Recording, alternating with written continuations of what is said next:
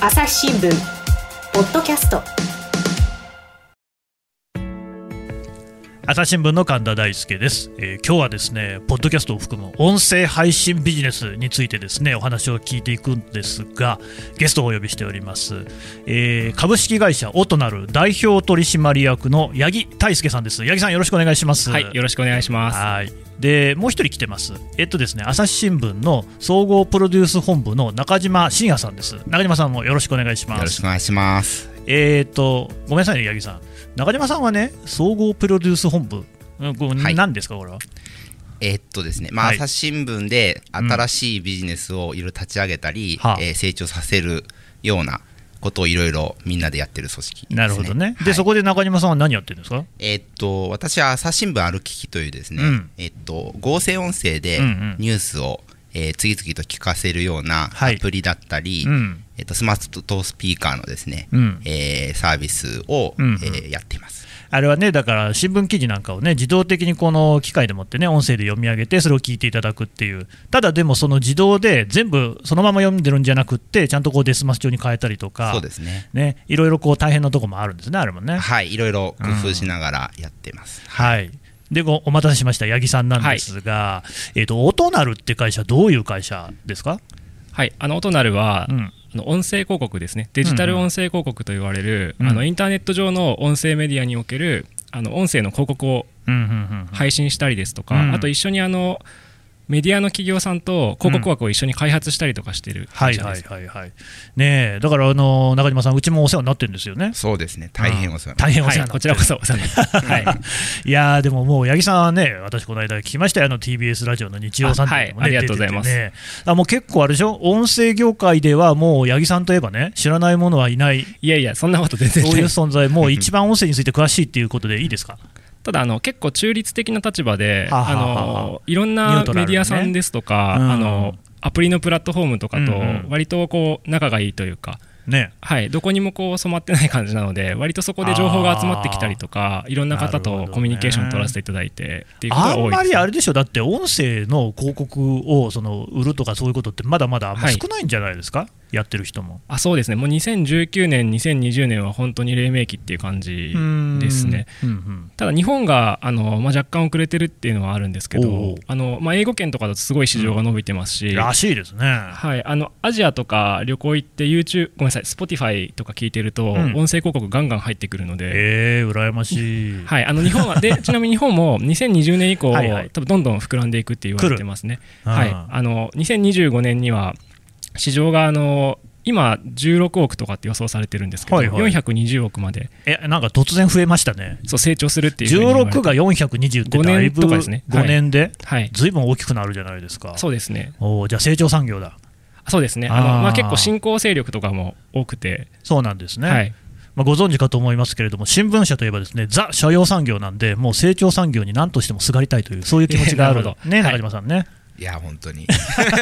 暗い声を出すんじゃありませんよ。数少ない成で長もさん。ね結構新聞社さんはそのアメリカとかだとニューヨーク・タイムズがポねえッドキャストこれのシリアルプロダクションズ買ったりとかええすごくやっぱ音声に力入れたりとか逆に親和性があるんじゃないかとかザ・デイリーなんてものすごい人気がああってそうね、ですねはいもうあのニューヨーク・タイムズの収益の柱の一つになってるって話ですもんね。そうですね全米で2位とか3位ですねすごいよなあごめんなさいゼデイリーは1位かなあーパブリッシャーとしてもニューヨーク・タイムズは2位とか3位だったとほう思いほうますほうほう、はいなるほどね。で、まあ、そういうその音声業界に詳しいですね、八木さんに今日はなんかいろいろ質問をしていこうということでですね、あの中島さんがあの質問を用意してくれましたんで、あの次々ぶつけていこうというね、 あそうはいいう試みなんですけれども、あの、まあ、まずね、えーこの中島さんのね、用意してくれた質問の一番目に書いてあることがね、もう早速身も蓋もないなっていう感じがするんですけど、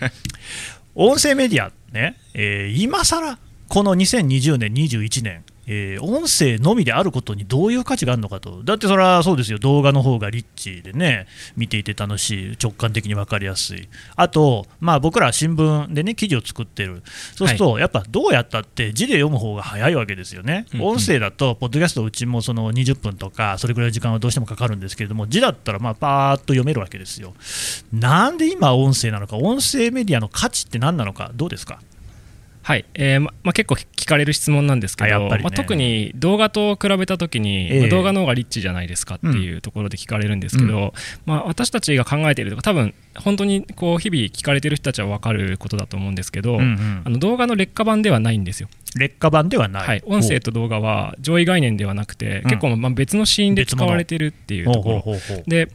私が結構あの日頃考えていることでもありますし面白いなと思っているのは結ええ局視覚情報っていうのはかなりこう飽和状態にあって、ねえそうですね、はい、であの1日の時間のその、まあ、可処分時間だったりとか、うんあと通勤時間とかもそうなんですけど、うんうんその視覚情報は奪い合いなんですよねああなるほどウねェブ記事もそうですし朝日新聞さんの場合もあのニュースも多分奪い合いですけど、はいはい競合がゲームだったりとかそうなんですよあと何ですかね、えーうんまあ、動画だったりとかいやもうあらゆるね、だから結局、1台のスマホをみんなでね、争ってるわけじゃないですか。はいそうですだねからもうこれまではその、ね、読売新聞さん、毎日新聞さんとかっていう、と同業他社を意識してればよかったのが、あれ、なんか知らない間にいつの間にかあのライバルがですね LINE とかメルカリとか、全然他業種になっちゃってるっていうね、そうですね SNS とかですよそねうそうそう、もう結ツイ局ッターだ、フェイスブックだ、はい、視覚情報の時強間いんのですよ。奪い合いだとそうなってしまうんですけど、うんオーディオは結構その時間の隙間に入り込めるはあ音声はなるあほどのねチャンスがあって、うん例えば家事してる最中、うん私よく洗濯とかしてるんですけ選ど、択してる、はい、あのちへょえっと子育てをしてまして、まあいいですね。あ、その間って、まあ、めちゃくちゃ暇なわけですよね。まあそうなんですよね、はい家事って意外と耳って開いてるのね、でそういう時間ありますね。うん耳だあとはあの徒歩歩きながらとか最近ちょっと調査をしたんですけど、はいはいはいはいやっぱ歩きながらの時間って他にすることないので、ないまあ歩きスマホはするなと言われてますし、うんうんでオーディオ入り込む隙間あるよねとか、そうなんですよ私も実はですねあのドラクエウォークっていうアプリ大好きでです、ねはいずっとやってるんですけど、まあね、歩くのがねその歩けば歩くほど、まあ、なんていうかお得になるみたいなゲームなわけですよ、はいそうするとねやっぱね歩くのがね暇でね。ええ そうですだ常にね、あの別の場所歩きゃいいけれども、会社に通勤の経路なんて大体一緒の景色しか見えないから、そうするとね、やっぱどうしても右からね、何か欲しくなる、これはありますね。はい、うんなんかあの面白いポッドキャストの番組見つけたりすると、うんうんあの移動時間が楽しくなったりとかなるなるするんですけど、うんまあ、1日のその24時間で、まあ、稼働しているとなんですか、ね、14時間とか16時間の中で視覚情報は、まあ、競争に非常にさらされてるんですけどおいおいオーディオの入り込む隙間っていうのは実はこれまでメディアが入り込めなかった隙間に大量にあるっておいうお、ところがちょっと違うところかなと全思って然別物だよと、はいなるほどね。また最近あの在宅ワークがまあ増えていくっていそううなん中ですでよ。ええはい、あの例えばあの国内最大のあの音声メディアであるラジコ、うんうんラジオ局の番組が聴けるラジコなあんかれいいではすねはいはいコロナに入った後におそらく在宅ワークとかの影響であの MAU が700万から900万まで、いいいいちょっと待って、MAU って、じゃああ中島さん、はい、すいません MAU、 はいマンスリーアクティブユーザー。何ですか、それ、えっ、と、つまり、うん1ヶ月に1回以上、えー使った人の数。 1か月に1回以上、そのサービスを使った人の数、端的に言うとあラジコがね、月次ユーザーですね、なるほど、なる月ほど、間のユーザー数はいがはい、がいくらでしたって、 700万から900万にうわ、めっちゃ増えてるじゃないですか、爆200増万もも。う信じられない伸び方をしています、でこれはなぜかっていうとあの、まあ、オーディオってながら聞きっていう聞かれ方とか楽しまれ方があって、はいはい必ず何かと一緒にあのそうですね。聞いているとうんでこういうことができることによってさっきの家事とかあのうん歩きながらとか運動中とかもそうですし、まうあ、ん意外に仕事きしながらメディアに触れ続けてるって状態あがれ起きっるていうことは、やっぱオフィスで働いてると、こうね、ヘッドホン、イヤホンをつけて仕事をするっていうのも、まあ、抵抗があるけれども、はいお家の中だったら誰も文句言わないよねっていうことですかね。あそうですね私私の知人とかもラジジオすごい好きな人間がいて、はいはい仕事中ずーっとラジオ聞いてるって言ってましあたわかりますよごい楽しく仕事してるなみたいな、うん、僕もやっぱりね、あのなんか、ズームだ、チームスだっていうのの会議の時はね、上だけちゃんとした格好をして、下短パンですもんね。んそうだったあるあるじゃないですかね。私も洗濯干しながらミーティングしてたりします洗濯をしながらはミいーティンあグのってね、まあ、写真出さなくてもいい時とかですねカメラ切っててもいい時とかなるほどね、はいそうですね、今、そのスマホなんかでもね、そういうその会議には参加できますから、はいそういうや何かやりながらっていうことは、すごくこうできるようになってきた、そこにその音声メディアっていうのが結構マッチしてる。そうですね、なるほど、はい、あの BBC の調査だと、うんポッドキャストの聴衆うんうんのシチュエーションを調査したら、うん94%が何か別のことしながら聞いてたっていう、まあなながら聞きだったってことですね9割以上はもうながら聞き。あそうですへーでもオーディオの主戦場は実はこう、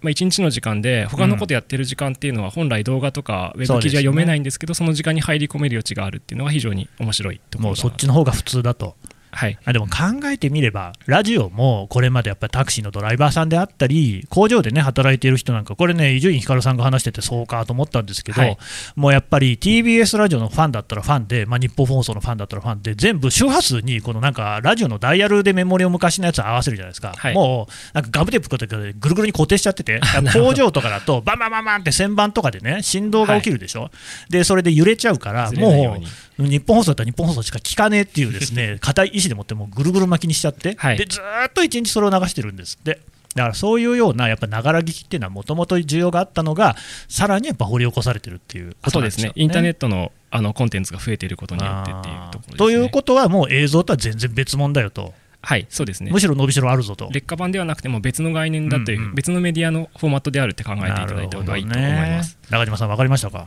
勉強になりましいやいや中島さん普段やられてるんですごい分かってると思いますね朝日新聞ポッドキャスト朝日新聞の我が家の朝は質問から始まる2012年に太陽圏を出た探査機ボイジャー1号が宇宙人に向けて乗せているものは何身の回りのことから広い世界のことまでいろんな質問が毎朝新聞の一面に載って君のもとへやってくるママ知ってるなんだろうねさあめくって探して答えを発見あったレコードかいろんな国の挨拶が入ってるのか毎朝のワクワクが未来を開く朝日新聞えーじゃあ中島さん、ちょっと2本目いってくださいよ。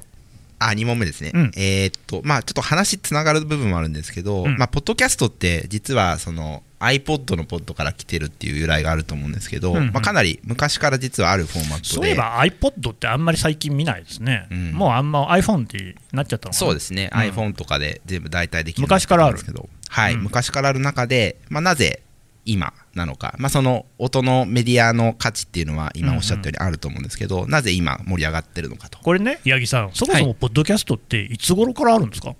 えっと技術としては2003年頃に ?2003 年、開発されたんです17年、8年前だ。そうですねあの先ほど iPod っておっしゃいましたけど、はいはいまあ、あるブロガーとかエンジニアがうん iPod に対してその、ポッドキャストって RSS フィードって仕様を使って、うんこう聞けるポ Spotify とか今で言うと Apple とかに送り込むんですけど、はいはいその仕様をまあ開発した人たちがいてへえ、で正式にまあ世の中で認知されてるのは、うんその仕様が、まあ、なんかハック的に作られたものが面白いねって言って、Apple が実装したんですよ、うんあの iTunes にじゃあもう2005年から2005 2005年の出来事なんですけどハック的に作られたっていうのは、なんかまあ、勝手連的に作られたみたいなことです、エね、ンジニアの人たちが、うん面白いからやろうぜ RSS フィみーたドいをなつ。ないで iPod にこうコンテンツを送りこうあーダウンロードできる仕組みを作ったっていうへえ、勝手に作っちゃったみたいな感じなんですね。そうですねでそれをあー2005年に iTunes が正式に聴けるようにしたことうんうんでうんうんあのまあ割と公式なそのオうんうんーディオフォーマットとしてなる普ほ及どし始めたっていうおー感じですね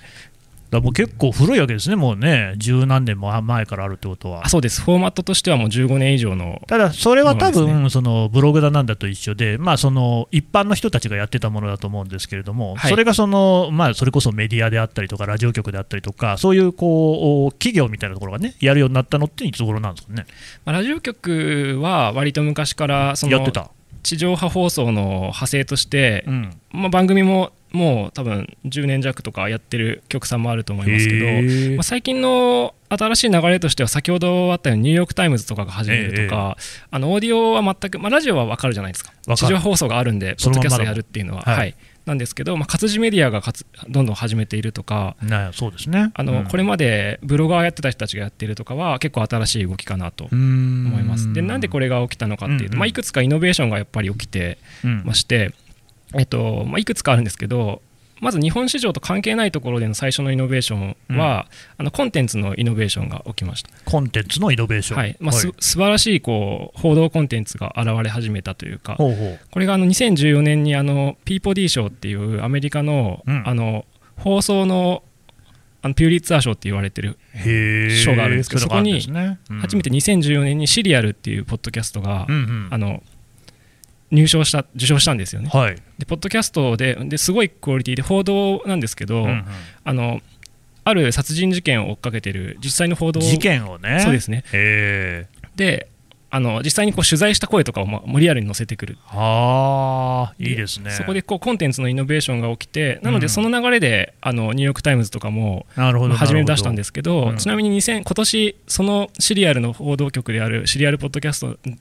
プロダクションズは、うんあのニューヨーク・タイムズに買われました、買われたあら、はい、コンテンツのイノベーションがまず一つうです、んでそこから派生してあの2015年に Spotify があのポッドキャストを受け入れますっていう形で2 2つ目のイノベーションはプラットフォームが増え始めたことです、昔はあの iTunes、Apple を中心としたものと、ええサードパーティーで開発者の人たちが、うんまあポッドキャストを受け入れられるアプリだよって言って出してたものがあったんですけど、うんあの巨大なプラットフォーマーが2015年からこの2000ちょうど今年もあったんですけど、うんあの参入し始めておいおいアップル以外でも聞けやすくなったっていうなるのほどねがポイントですねあもともとはもうアップルがもうほとんどね、を占めてたんだけれども、どんどん増えてきた、いや、2015年ってでも結構、Spotify もね、前からやってんですね。あそうですねその頃始めて、うんであの2019年から、うんうんもうかなり本気を出して始めたというか本気を出し始めた。あの今年にまでにかけてうん5社の買収をしてますね、 5あ社ポッドキャスト企業だのへーテクノロジーの会社だったりとかあのパブリッシャーだったりとか、あと、まあ、ホスティング会社サーバー会社ですそんなにねとかを買収してもう徹底そうで的すにかやっていくっていう形ほう結構だからその分野ではもう奪い合いのようにいろいろ買収が起きてるんですね。あそうですねで最近あへのー Spotify の競合でもあるあの AmazonMusic はいはいまあ、Amazon ですね、うん AmazonMusic もあの2020年の9月からポッドキャスト受け入れを開始してそうなんですよね。はいえー、我々もね、その配信させてもらってますけれども、はいやっぱりアマゾンが入ってくるっていうこうインパクトはね、中島さん、大きかったですね。そうですね、うん、最初から出せてよかった最です初 から、だからでも、あれでしょ、その今までのところの話でも、その報道、ニュース系の、ね、話ありましたけれども、日本だとまだ、まあ、朝日新聞はね、今、こうやってやらせてもらってますけれども、あと東京新聞さんがやってるの知ってるんですが、はいあと日経さんがね、そのながら日経ですかっていう形はいボイシーでやってますねね、そこぐらいですかね、あとはまあありますか、ポッドキャストで報道っていうと、まあ、あとはラジオ局さんが昔からやってるものがありますあーそけどうかそうかそれはね新もちろんね聞とか活字文脈だとそうですねそうやっぱ新聞社さんのものがメインかなと思いますうん、まだまだこれからっていう感じですかね。あそうですねなんかあの、まあ、ラジオがやってるのは、うんまあ、つまり今実は日本のポッドキャストランキングの上位はうんうんラジオコンテンツなんですよ、そうなんですよ、はい、ただここが今年あのええ朝日新聞さんとかがポッドキャスト始めて面白くなってきてるなって私は思ってるのあらはあらありがとうございます。やっぱそのもっとニュートラルなオーディオじゃない、そのそうですね。活字のコンテンツの方たちがどんどん入ってくるってなった時に、ええすごいこう裾野が広がっていくんじゃないかっていうふうに考えてますね。うんいやーもうね、そういう裾野を広げられることができればね、中島さんね、すねこれに越したことはない、やなんりたかいでつすねい最近 Spotify さんはうん聞くマガジンっていうのを始めて、聞くマガジン、なんですか、それ。えっとなんか出版社さんがえ Spotify さんのオリジナルうでんポッドキャストを始めたっていうので、うんうんうんうんはいへえ、ムーとか出して ます。そうですムねーね、あれめちゃくちゃ面白そうだなって思なっんかあの、ね、ピラミッドだとかアトランティスだとかやってるああの雑誌でしょ、俺は俺もちょっと聞いてみたいなと思いまて、すいもんわね。ゆるオカルト雑誌という、はいはいはいはい、私も大好きですけど、ああいう、だからその一定のね、すごく強い顧客を持っているっていうのは、ポッドキャスト親和性高そうですよね。そうですね、うん尖ったコンテンツとか、まあ、結構ななので、そのすみません、ポッドキャストが発展したうんうん理由は、私は3つあると思ってるんですけど、うん1つはコンテンツのイノベーション、でうん2つ目はプラットフォームが増えたこと、で3つ目はちょっとお伝えできなかったんですけど、うんあのハードウェアの進化でスマハーートドスウピェーアカのー進化ね。はい、おーワイヤレスイヤホはいン、はこいれはい2016年にアップルがあのエアポワイッヤツレ出スしイまヤしたホ。ンね。うんはい、というところで3つの進化があります。でその1つ目はやっぱコンテンツだったので、え日本国内もコンテンツが牽引していかなくてはいけないっていうところで、はいはいそのムーの話とかうん面白いなって思います、ねはい、 いや尖ったでもコンテンツえ確かにそうなんですよ、ハードウェアの進化っても絶対ありますよね。はいだからそのスマートスピーカーって最近じゃめ珍しくなくなりましたし、まあ、仮になかったとしてもね、それスマホだったりで代用してね、できる場合もありますし、はいあとはそのね、そうそう、もうイヤホン最近ね、あのーケーブルついてないやつ、みんなしてますね、あれね。そうですねうんあのあれこそもうなんていうかずっと私最近あのオフィス出た時に、はいはい。私 AirPods 使ってるんですけど、うんまあ、AirPods でケースがあってケースがカシャって開けてあ、いはいやばい入ってないと思ってどっかで落としたって思ったんです、ちょっと耳につけてました 多分ちょっと待ってください、八木さん、それあれじゃないですか、はいなんかあの昔のメガネ、メガネじゃないですそか。うでもメガネって体の一部みたいなところじゃないですか、うん私も今かけてますけどあれでしょもで、なんかないと思ったらおでこにありましたみたいなあそうでねす、例のあれ。はいい、やもうでもイヤホンでもそれ起こりうるなって考えた時いやーそうにかはい、もうなんか聴覚を拡張するものであるっていもうそんなに装着感もないぐらいに。あそうですねへーあとは用途もやっぱ番組聞いてたりしますしはいはい通話もしてますし、うんあとはあの音楽も聞いてますしうんう、んうんで1日今テレワークしてたらずっとあそう指かしてるんで、通話も確かにねできるかはいら、逆にそれでね、つけてた方が便利ってことですね。あそうですねうん、いちいちこうやってね、電話、あのスマホ出してこう、ピッとかパッとかやってるよりも、まはあ、いスパッとそれでこう切り替えられるってことですから、そうですね電話もそうですし会議もずっとこれでやってるんで、ね、なるほどね。ずっと耳に突っ込んでるって状あー態中島さん、使ってるいやバリバリ使ってますねバリバリ使って る。バリバリ使っててなんかうん4時間連続で使ってバッテリーがなくなりましたって言われた瞬間にすごいびっくりしてうしようこんな使ってたのかみたいな。ああ、なるほどね。はいまあ、ちなみに僕は全然使ってない。あぜひ使ってみてくださいそうですね、い、や、もうそういう時代になってるんだなっていうね、うん、わかりました。さて、お話ね、まだまだ続きますけれども、一旦ここで締めたいと思います。朝日新聞ポッドキャストはいということで、えー株式会社オトナルの代表取締役、八木大輔さんのお話を聞いてきたんですが、八木さん、はい本を出されたということですね、はいどんな本ですか、 12月18日にはい音声配信をテーマにした書籍を出させていただきました、書籍のタイトルは、はい、一番優しい音声配信ビジネスの教本です、これは何ですか、まあ、 読んで字のごとくって感じもしますけれども、はい優しく音声配信ビジネスについて書いてるってことですか、あそうですね音声配信をどうやって進めていくかっていうテーマと、あとどうやってそれをビジネス活用する可能性があるのかっていうところについて書かせていただいてます八木さん、どうして1年前に書いてくれなかったんですかね。そうですねいやでも本当にこの1年のあーまあねこう市場だいのぶ変わった加速具合がすごかったっていうのがやっぱりうんありますねでも中島さん、これがね、我々あったら、もうちょっと楽に仕事を立ち上げられたかもしれないです いね。やーバイブルですねこれはねありがとうございます えー、と一番優しい音声配信ビジネスの教本、えー、とインプレスからね出版されている、そうですねということなんで、はいこの書籍であのねあの,、書店で購入できるかなとなるほど、まあ、もしよかったらちょっと、ね、一旦一度ね、手に取っていただいて、読んでいただけるといいかなと思います。はいはい、そうですね八木さん、どうもありがとうございました。はいありがとうございました朝日新聞ポッドキャスト朝日新聞の神田大輔がお送りしましたそれではまたお会いしましょうこの番組へのご意見、ご感想をメールで募集しています。podcast at 朝日 .com p o d c a s t アットマーク朝日 .com までメールでお寄せください。ツイッターでも番組情報を随時紹介しています。アットマーク朝日ポッドキャスト朝日新聞ポッドキャストで検索してみてください。